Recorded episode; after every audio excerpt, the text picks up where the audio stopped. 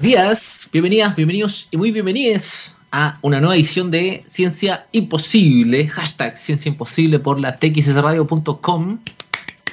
Ah, eso. ¿Cómo está Gabrielcillo? Buenos días, siempre el hombre ahí de los controles. Saludando a la gente que se une en la transmisión del live que hago en Instagram durante la editorial. Acuérdense que terminando la editorial nos vamos todos al streaming oficial a txsradio.com.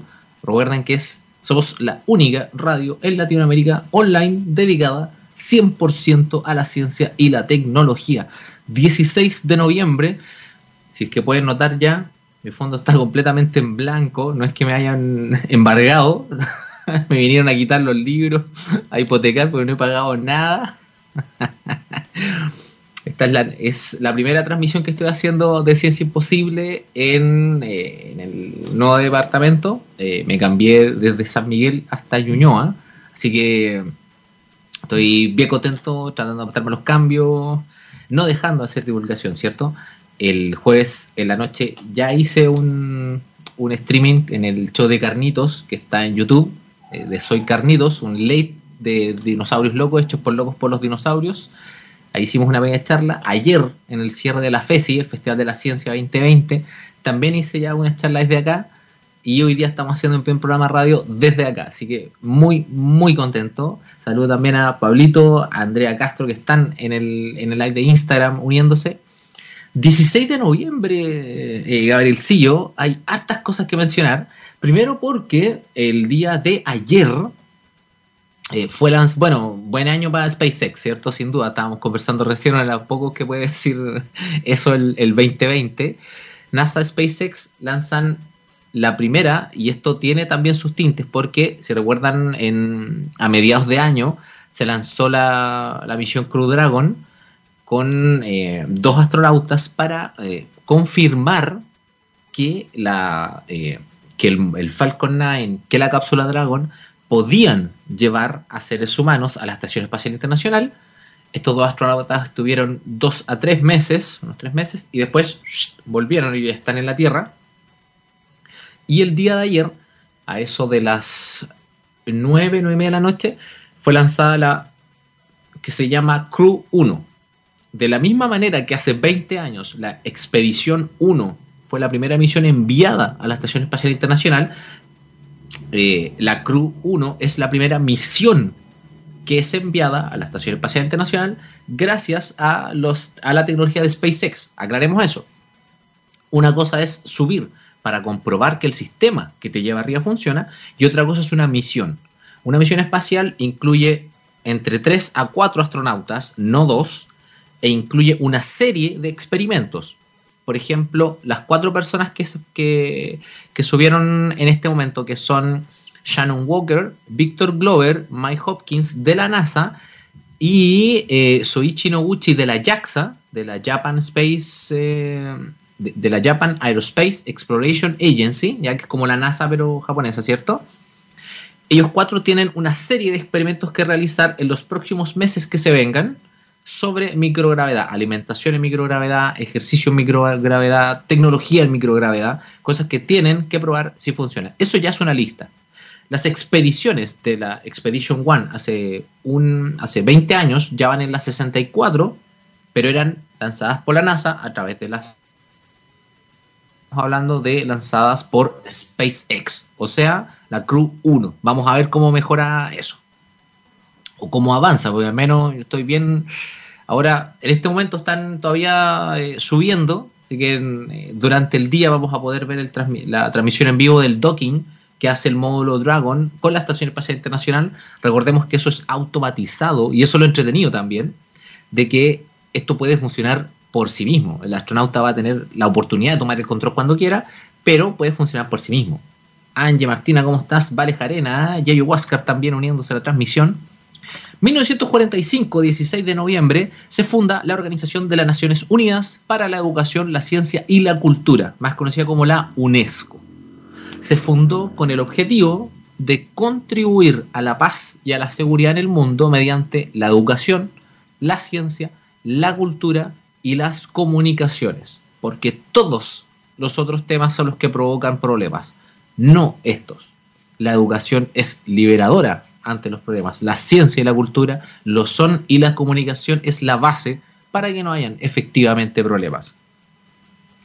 Esto, a pesar de que fue inaugurado el 16 de noviembre del 45, fue el 4 de noviembre del 46 cuando ya entraron en vigencia todos los eh, eh, todas las, eh, las firmas, los acuerdos, los tratados que se hicieron y ya para el 2017, por darles una idea, la UNESCO cuenta con, contaba con 195 Estados miembros y 10 personas oficialmente asignadas para esto. ¿okay?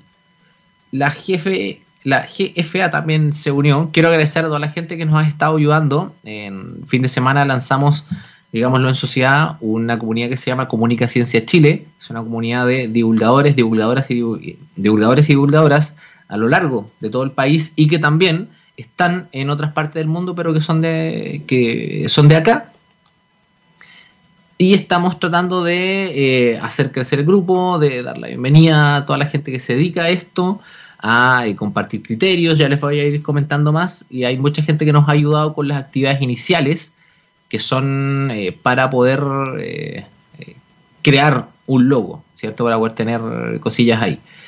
16 de noviembre del 52, algo más ñoño ya, nace Shigeru Miyamoto. ¿Le suena a usted, Gabriel, Shigeru Miyamoto? Shigeru Miyamoto es el creador de Mario Bros, de Donkey Kong, de la leyenda de Zelda. Es eh, para muchos, no me gusta que le digan así, pero para muchos lo llaman el Walt Disney japonés, siendo que Shigeru Miyamoto tiene méritos propios. Podría decirse que es la persona más creativa en la historia de los videojuegos, no en cuanto a tecnología, sino que en el cómo funciona la interfaz entre la persona y el videojuego que sea más entretenido, que tenga personajes característicos, que tenga secretos aquí, que le pase esto al jugador, que pueda ver esto. Eh, estas genialidades artísticas que tienen que ser eh, aterrizadas mediante la tecnología. Cumple 68 años, todavía está ahí, pero, pero bien. Y no sé si, digamos lo que, eh, si alguien ha aportado más al mundo ñoño, podría ser, no sé, John Favreau, ahora que estamos Hoy día vamos a hablar de, de Mandalorian, algo así yo, yo diría. Tremendo el legado de Shigeru Miyamoto. ¿Cómo está mi querido Jonathan? Qué bueno verlo por acá. Mira, justo lo invocamos con el tema Star Wars que voy a comentar el día de hoy. Aliwen Malen también está con nosotros. 16 de noviembre del 77, seguimos avanzando, se estrena, y con esta te, con esta te dejo loco, Gabriela, Encuentros cercanos del tercer tipo. El día de hoy se estrenó originalmente esta película de ciencia ficción hermosa, protagonizada por eh, Richard Dreyfus y Melinda Dillon, y dirigida por el, por el como le gusta decir a, un amigo en la Radio Universo Vicente, incombustible Steven Spielberg. Una película hermosa, tremendamente profunda, que nos habla de el optimismo ante la exploración espacial, que nos muestra que a finales de los años 70 la humanidad ya estaba lista para un contacto extraterrestre sin reaccionar violentamente. No sé si eso será tan así, pero me gusta pensar que sí, es una película maravillosa, Encuentro cercano al tercer tipo. Por favor, si es que todavía no la ven, véanla, háganse un favor. Es una película familiar que permite conversar y es la dueña de una de las referencias extraterrestres más grandes que existe en toda la cultura pop, que es son estas cinco notas que inventó John Williams, ¿cierto? El ta ta ta ta ta ta ta ta ta. No lo hago muy bien, la hace mejor el sintetizador, pero pero por ahí, por ahí se entiende. Y otra, una última fecha ficticia que quiero mencionar. Esto es en el futuro. 16 de noviembre de 2027, supuestamente muere el personaje Diego Ricardo, la persona más joven del planeta en ese momento, cuando solamente había cumplido 18 años en la película Children of Men del 2006. Una tremenda película de ciencia ficción donde nos muestran un mundo en el que ya no nacen más seres humanos. Por lo tanto, el más joven resultaba ser muy famoso solo por ser joven. Había alguna cosa genética, alguna enfermedad, algo, nunca se supo más, pero empezó a... dejó de nacer gente. Y eso hizo colapsar a la sociedad. Sobre esa película, sobre terceras lecturas en ciencia ficción, ya hablamos con, con mi invitado Francisco Quijada en la primera temporada de Ciencia Imposible en el capítulo 16. Si quieren buscar los capítulos de el pasado de este programa y de todos los programas de la TXS Radio, acuérdense que pueden ir a Spotify a buscar todos nuestros programas o a SoundCloud. En ambas plataformas están todos, todos los podcasts se van subiendo diariamente. Así que, y aún así, e incluso yo me tomo la molestia de subir eh, los programas de Ciencia Imposible a mi canal de YouTube, así que no hay excusa para que no lo haga. Capítulo 16 de la primera temporada, terceras lecturas de la ciencia ficción con Francisco Quijada, se llama eso. Ya necesito buenos días, Yeyo Huáscar. Por supuesto, Yeyo, los live, las editoriales que yo hago quedan todas en Instagram, pero el programa completo solamente se transmite por txsradio.com, que lo vamos a, eh, vamos a hacer esto en un par de minutitos. Hace poquito se estrenó la segunda temporada de la serie The Mandalorian, que es lo mejor que está haciendo Star Wars en este momento. Un western espacial maravilloso, eh, hecho con cariño, con amor. Fue estrenado en eh, noviembre del 2019, la, la primera temporada. Y desde entonces eh, hemos tenido la, la, oportunidad de revisar el, el material. Ahora que, que, vamos a tener Disney Plus oficialmente, va a ser mucho más fácil acceder al, al contenido es una serie que, mira, no puedo llegar a decir lo buena que es, porque de verdad es, un disfrute, es un deleite, es maravillosa. Sin embargo, hay algo que ocurrió en el segundo capítulo de esta nueva temporada, voy a solo tres capítulos, donde el pequeño personaje de Child, que le dicen, el, el Baby Yoda, para, para las redes, se come un huevo de una criatura que estaba en peligro de extinción. Y como es la mala costumbre de las redes sociales actualmente, salieron las antorchas, vamos a funar a Baby Yoda porque está haciendo genocidio. Incluso hay gente que lo acusó de pro aborto, aplicando que esto es, algo malo. ¿ah? Entonces, al respecto, yo quise hacer un, un, programa para conversar sobre varios puntos respecto a la ciencia de esta serie. Voy a hablar del hierro mandaloriano, voy a hablar de los jetpack y voy a hablar de Baby Yoda comiendo huevos para ver qué es lo que realmente está pasando ahí y un poquito de contexto que eh, tiene una pequeña carga de, lo que pasó en ese capítulo. Si es que lo consideran spoiler, me disculpo al, respecto. Vamos a dejar la editorial hasta aquí. El día, el día de hoy, para la gente que está en Instagram, váyase inmediatamente a www.recuerden txsradio.txsradio .com, ahí, acuérdense que tienen que irse a ese. Y mientras tanto, un Gabriel, nos vamos a ir con música. Esto es uh, Foo Fighters, All My Life. Y seguimos acá en Ciencia Imposible por texasradio.com. Ah, ahora sí, por Ciencia Imposible. Recuerden que estamos en la Gran Mañana Científica, hashtag la Gran Mañana Científica en Texas Radio, los lunes con Ciencia Imposible, conmigo, los miércoles con Crónicas Científicas con Macarena Rojas, y los viernes con eh, Jóvenes Estrellas junto al gran Raimundo Roberts. ¿Mm? Estamos entonces conversando, vamos a, a, empezar a conversar sobre algunos elementos de ciencia en la serie de Mandalorian. No es la primera vez, y eso lo, he comentado, lo comentaba ayer en las redes, no es la primera vez que dedico un programa a hablar sobre ciencia en Star Wars, siendo que Star Wars es una de las obras que menos aguanta análisis de ciencia un poquito más dura. Si recuerdan cuando hablamos de la estrella de la muerte, ya eh, conversábamos esta idea de que cuando la estrella de la muerte dispara, tiene un recoil que nunca es considerado. Y ya con disparar, el retroceso a nivel de la cantidad de aceleraciones de Gs ya mata a toda la tripulación y no es necesario destruirla. Pero, pero bueno, ese tipo de cosas le tratamos de compensar, me acuerdo que usamos unos thrusters por atrás, qué sé yo. Vamos primero con el hierro mandaloriano, más conocido como el Beskar también. En algún momento yo tenía la idea de que era cero mandaloriano, porque por el brillo y por la dureza y todo, ya que no, no, no puede ser hierro.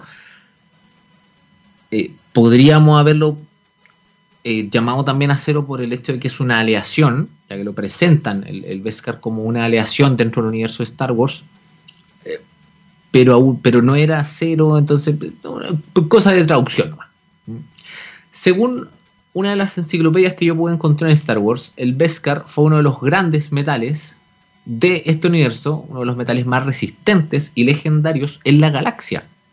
La aleación podía resistir impactos directos de blaster, de todas estas armas láser que se disparan, y puede aguantar potencialmente varios golpes de espada láser. O sea, no una puñalada directa como, como hace Qui-Gon en el episodio 1 cuando atraviesa una puerta, pero sí puede eh, golpes laterales, roces y esas cosas. O sea, si apoyas una espada arriba, no le lo va a aguantar lo suficiente como para poder generar la respuesta, ¿cierto? Lo interesante de este metal, aparte de todas sus propiedades, es que es muy ligero, es muy escaso y es forjable, tiene alguna forma de forjarse secreta solamente conocida por los mandalorianos por la gente de ese planeta. Alguna técnica de herrería que no conocemos, que extrañamente no puede ser reproducida con ningún tipo de tecnología. ¿Cómo analizar una sustancia dura en la ciencia ficción? Existen otros, tipos de metales que son más analizables, ¿cierto? Como, eh, no sé, el adamantio, el, el vibranium, eh, podemos hablar hasta de la kriptonita que son materiales que, como son del universo de los cómics, te dan más información. Los cómics son buenos para información porque les gustan los números. A Star Wars no le gusta tanto, por lo tanto hay poca información numérica. Yo lo que decidí hacer con el Georg Mandaloriano fue aplicarlo, fue eh, contrastarlo con lo que se llama la escala MOS de dureza de materiales. La escala MOS, M-O-H-S, es una escala eh, nombrada en honor a, su creador, una escala, de, una escala de dureza relativa que eh, se basa en el siguiente principio. Si un material A raya a un material B, el material A es más duro que el material B.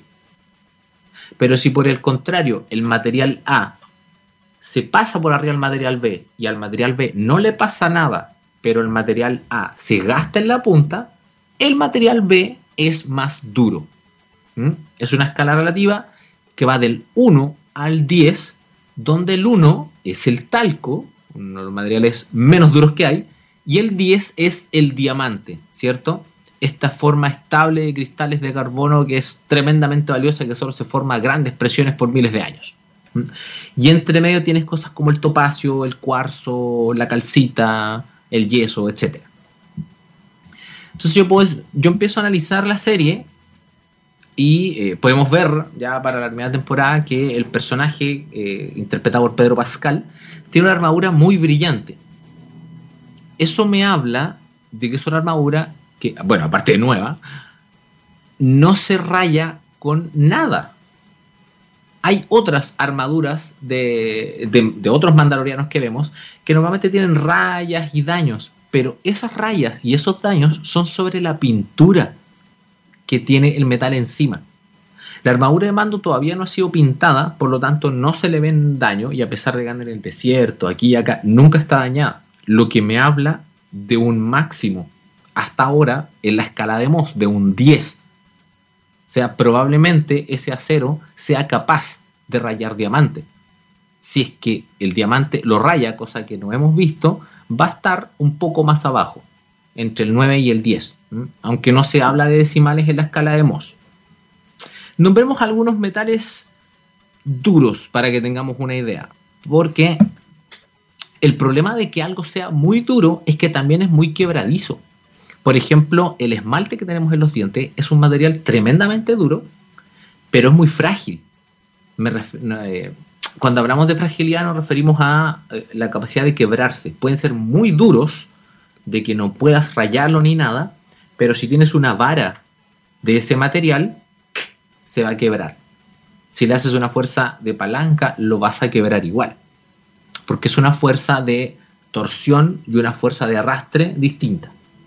Materiales como el wolframio o el tungsteno son de los metales más resistentes que existen. El wolframio tiene una temperatura de fusión de 3400 grados Celsius y de ebullición. O sea, si tú quisieras evaporar un wolframio líquido, tendrías que superar los 5900 grados Celsius. 5900. El agua hierve a 100 grados, como para que te hagas una idea. Y eso ya te quema. De hecho, la superficie del Sol está a unos eh, 5000 y algo eh, grados Celsius. A esa escala ya da lo mismo si hablamos de Celsius o de Kelvin, ¿ah? para, que, para que no se compliquen con, con la escala. Materiales como el diamante, ¿cierto? Que sabemos que son de los más firmes, de los más duros que existen y que genera de hecho el máximo en la escala de Mohs.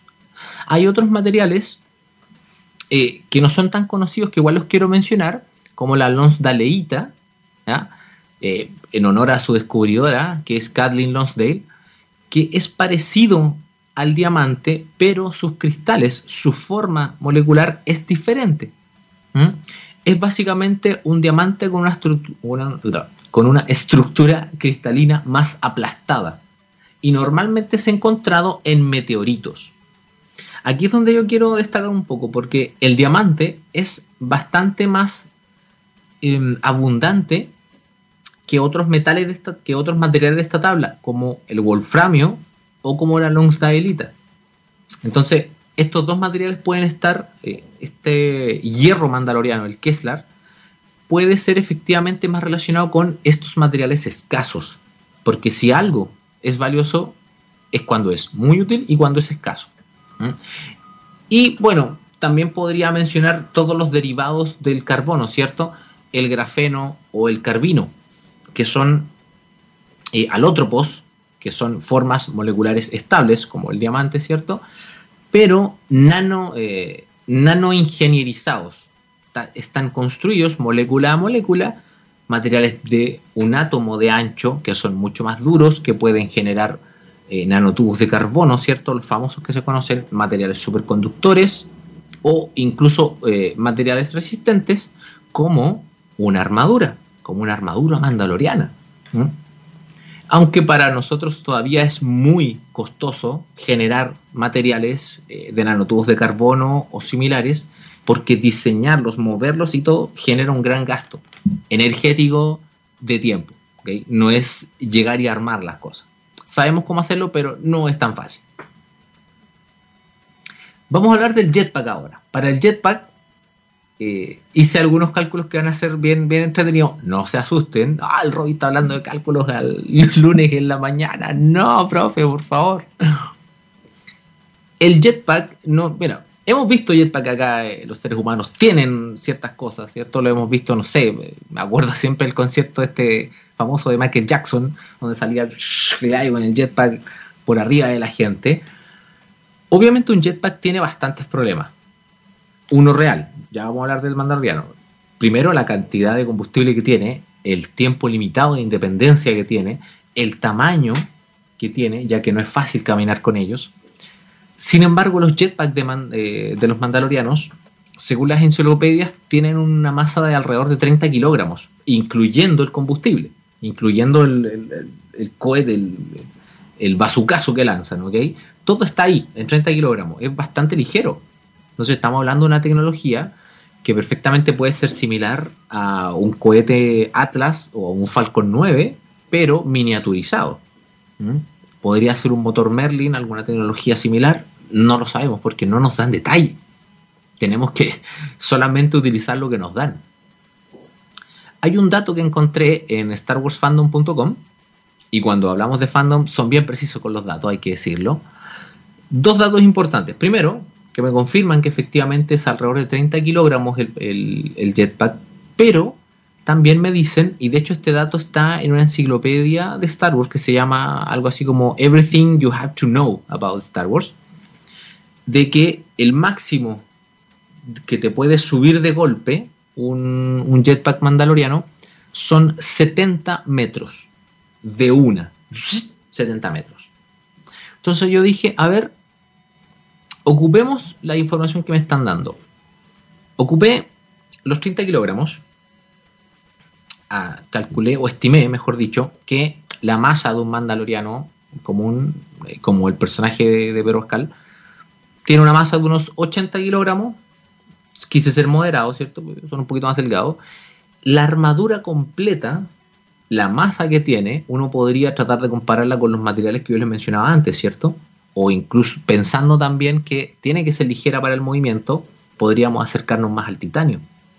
Pero como estoy hablando de armaduras, me basé en los promedios de las armaduras medievales, que están en un promedio en los 50 kilogramos, ¿ya? para no ser tan exagerado. Tengo esa cantidad que se eleva 70 metros en el aire y que eso lo hace en una cantidad de segundos determinada. Como no sé cuánto se demora en subir, dije yo, voy a tomar una escena de la serie tomó una, una escena de eh, uno de los últimos capítulos de la primera temporada, cuando eh, Mando está luchando contra el TIE Fighter, ¿cierto? Contra este, siempre se me olvida este, con eh, Espósito, con, con, este actor que está en un TIE Fighter peleando contra él. Mando activa su jetpack y sale disparado hacia arriba. Tomé esa escena, conté cuánto tiempo se demora en subir y cuánto sube basado en la altura de Pedro Pascal. Frame por frame, ¿ok? Es un ejercicio muy entretenido. Y eso me da que la potencia del jetpack, la potencia, o sea, cuánta energía libera por segundo, es de 70 kilowatts. Tal vez no les suene mucho ese número, pero 70.000, más de 70.000 watts, eh, joules por segundo es lo que produce un generador diésel de al menos varios, eh, bastante grande y un, lo interesante es que por ahora un generador de esos tiene una masa de 1.3 toneladas. Para poder generar esa potencia, un generador necesita, tiene que tener esa masa por ahora. Y ellos lo tienen resumido en una mochilita de 30 kilogramos, que es como la, mochila con los libros, la mochila con, no sé, con, con las latas. ¿ah? las latas llenas, por cierto. Entonces, hay una maravillosa tecnología ahí que puede que no sea práctica en combate, pero que no es controlada tampoco con la mente. Entretenido que tengan los controles aquí, los controles acá, bla, bla, bla, bla. Les voy a dejar toda esta información para que la decanten un poquito.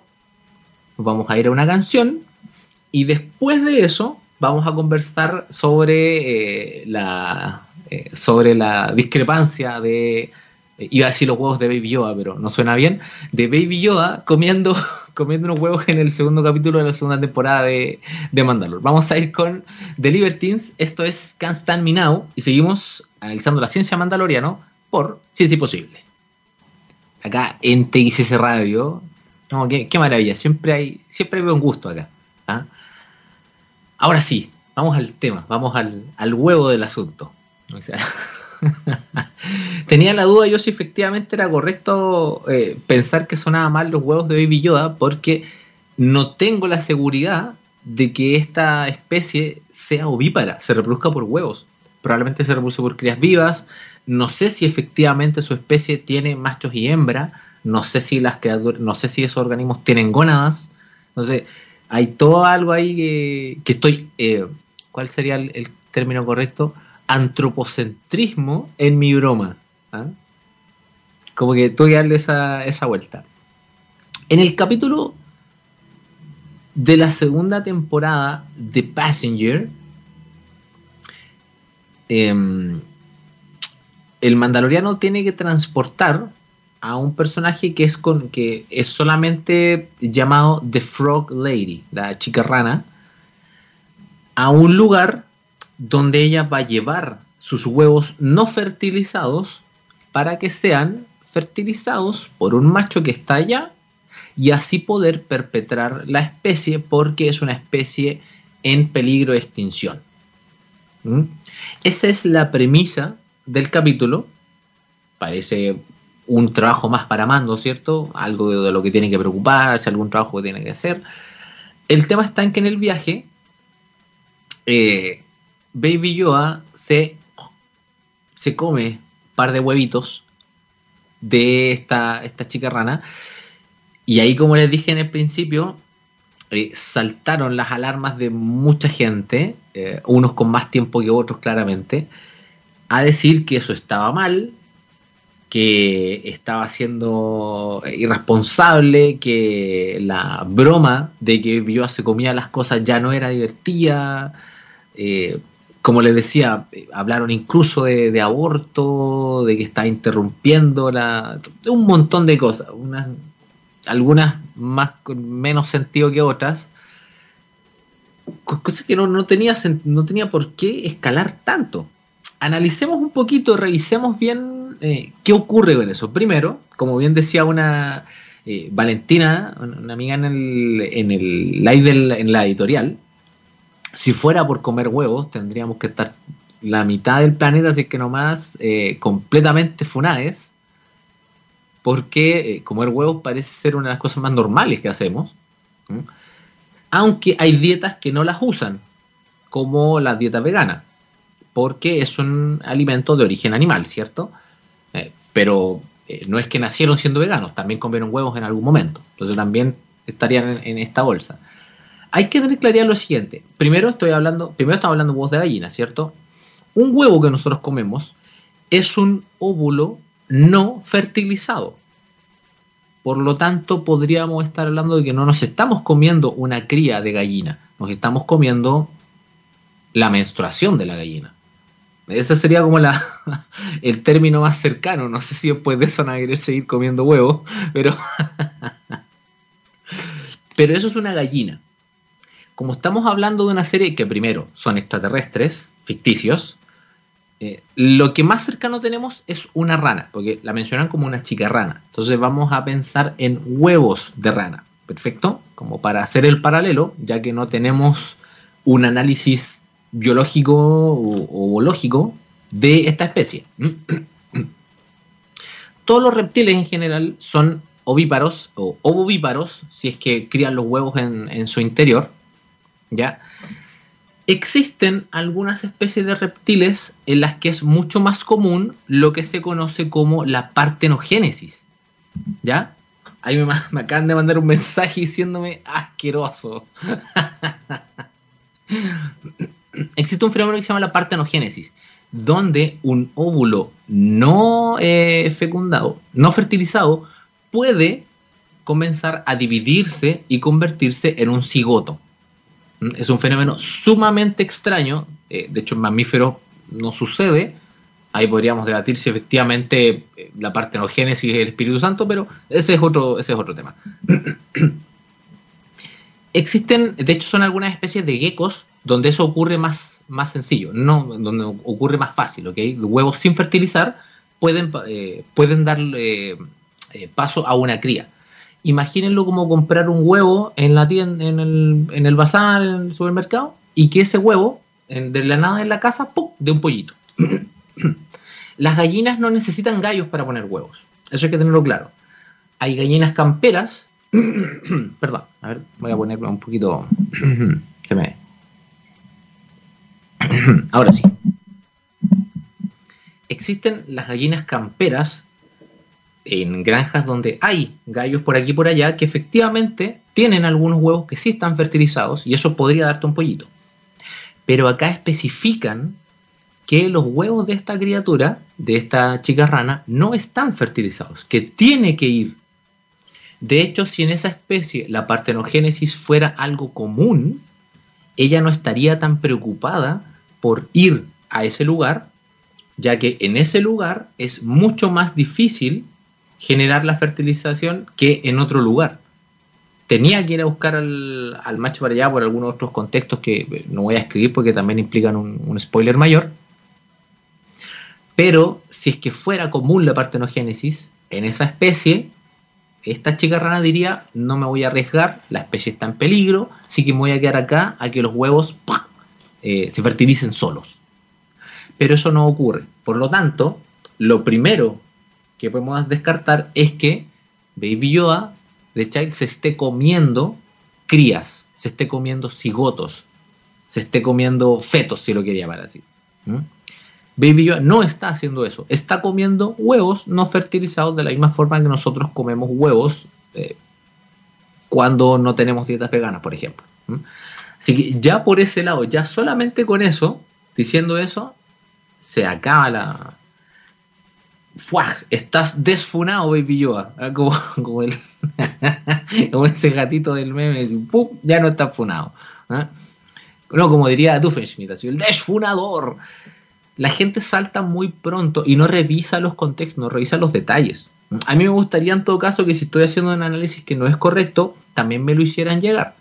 Porque eh, dentro de todo mi argumento también está la intención de defender el elemento, pero siendo lo más neutral posible. Si efectivamente, pensémoslo, si efectivamente la partenogénesis fuera algo que necesitan estas criaturas, eh, o sea, que, tienen estas criaturas, si hubiera sido irresponsable de mando del mandaloriano ya dejar que Baby se comiera esos huevos, porque era, porque es un bebé, está comiendo, no tiene idea que se está comiendo huevos de una especie en peligro de extinción, no distingue eso, ¿ok? Si es que queremos darle un poquito de realidad a las cosas dentro del, reclamo, también está el aterrizar ese elemento. Dos, tres, dos de frente, si podemos así. Hay huevos, hay, de hecho, mira, a mí se me viene mucho a la mente eh, cosas como eh, la genética en Jurassic Park. Si recuerdan, en la isla Nular, a todas las criaturas se les volvía hembra para que no pudieran reproducirse. Sin embargo, eh, como estaban mezcladas con, en, el, en, el, universo ficticio, ¿cierto? Como estaban mezcladas con un, ADN de ciertas ranas africanas, eh, estas ranas pueden en un ambiente de hembras pasar a macho y comenzar un proceso de reproducción. Si es que estas ranas hubieran tenido esa capacidad genética, que de hecho tendría sentido la tuvieran porque son ranísticas, son media ranas, no habría necesitado hacer ese viaje. Ya estaríamos anulando el argumento del capítulo si esta especie como rana pudiera cambiar de sexo o si pudiera eh, depender de la partenogénesis. Ambas cosas que no puede hacer. Creo que me queda un argumento más, si es que no es suficiente, que lo, que lo tengo por aquí. Ah, por ejemplo, ¿Qué pasaría si esta criatura hubiera engañado a Mando, por ejemplo, y hubiera estado llevando huevos fertilizados y quisiera huir de donde estaba, no llegar a donde estaba? Ahí podríamos decir, oh, Baby Yoda se está comiendo huevos fertilizados de una especie en extinción. Pero vuelve a aparecer la carta de trampa de que es un bebé y no sabe lo que está haciendo, por lo tanto la responsabilidad caería en Mando. Pero todos sabemos que Pedro Pascal es completamente infunable, así que no podemos hacer nada. El argumento llega hasta ahí. ¿ah? Pedro Pascal es un tesoro de la humanidad. No diríamos tesoro nacional, ¿ah? porque al chileno le gusta como decir, ay, bueno, el chileno. Pero sí, sí, algo tiene, tiene harto de chileno él. Siempre ha estado como a favor de todas las cosas sociales acá, eh, tiene familia acá, entonces no está radicado acá pero incluso nos ha ayudado a, entender el, lema This is the way en una forma chilena, que no lo voy a decir porque efectivamente no corresponde a la línea editorial de TGS Radio, pero en red sabemos que ese es el hashtag, así es. pero con eso, diciendo eso, creo que ya, eh, ya rest my case respecto a... Eh, eh, mi pequeña defensa contra Baby Yoda. Creo que es muy...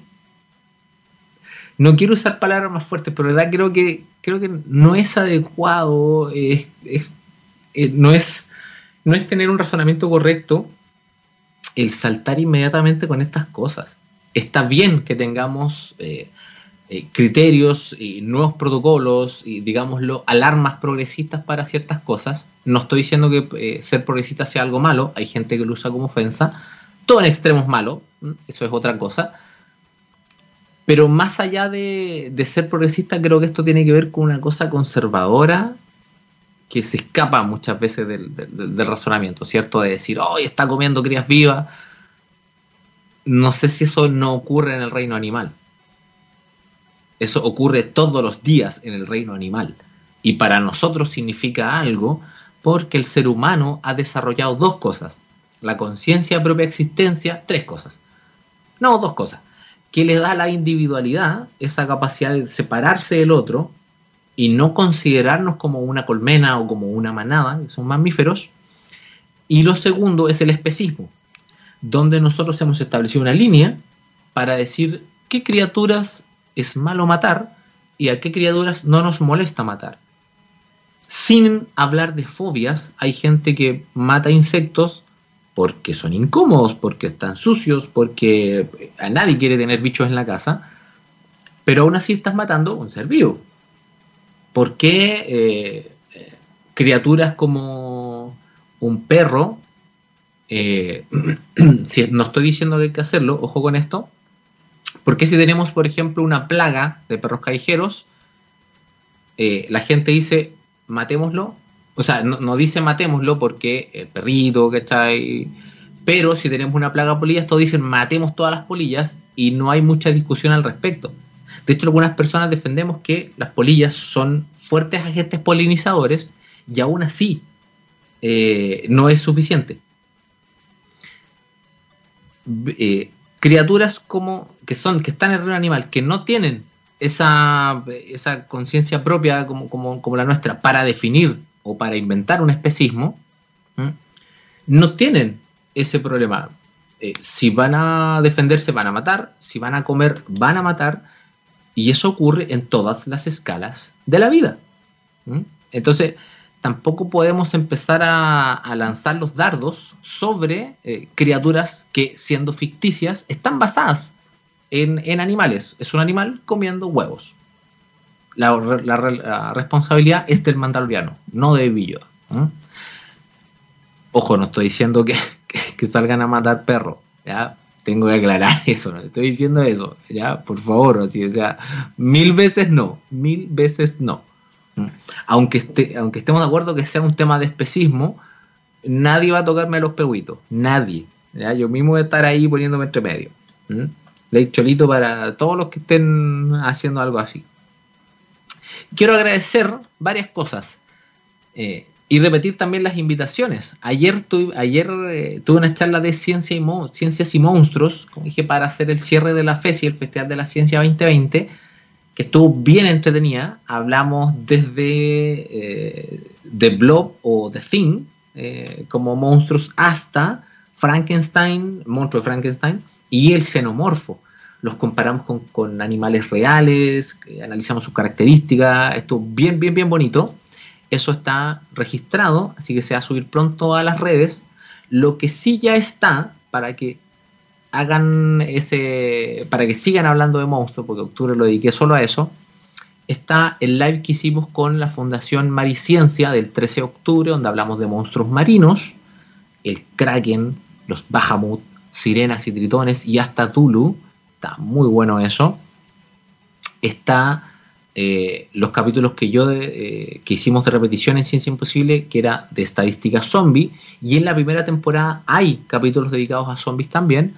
Y está el podcast El Cuarto Elemento, donde en su especial de Halloween hicimos dos capítulos de especial de Halloween, donde analizamos en profundidad la biología de virus, bacterias, zombies y cómo sería una sociedad si es que los zombies fueran una realidad y tuviéramos que aprender a vivir con ellos, está buenísimo. Incluso aparecieron ideas como eh, el derecho constitucional zombie, O, o, cosas así, que está muy entretenido, de verdad yo lo recomiendo mucho, lo pasamos muy bien aparte. Y literalmente estábamos como zombies haciendo ese capítulo, porque los cuatro estábamos agotadísimos. Muchas gracias a la gente que ha escuchado esas cosas, mucha gente a la que ha muchas gracias a quienes han participado, a quienes me han seguido en este proceso, que ha sido complicado la adaptación, yo tengo que reconocerlo, pero vamos hacia allá, vamos hacia allá. Espero que tengan una buena semana, espero que tengan eh, un muy buen día de hoy, manténgase la sintonía de TXS Radio porque tenemos todavía mucho, mucho, mucho que entregarles. Y nos vamos a ir con una cancioncilla. Tenemos eh, temas para cerrar. Y esto es eh, White Lies, ¿cierto? Estamos con White Lies, Farewell to the Fairground. Muchas gracias, Gabriel Sillo, como siempre. Que le vaya muy bien, ánimo con todo. Y para ustedes, profe Robbie de acá les dice: chau, chau, chau, chau, chau, chau, chau, chau.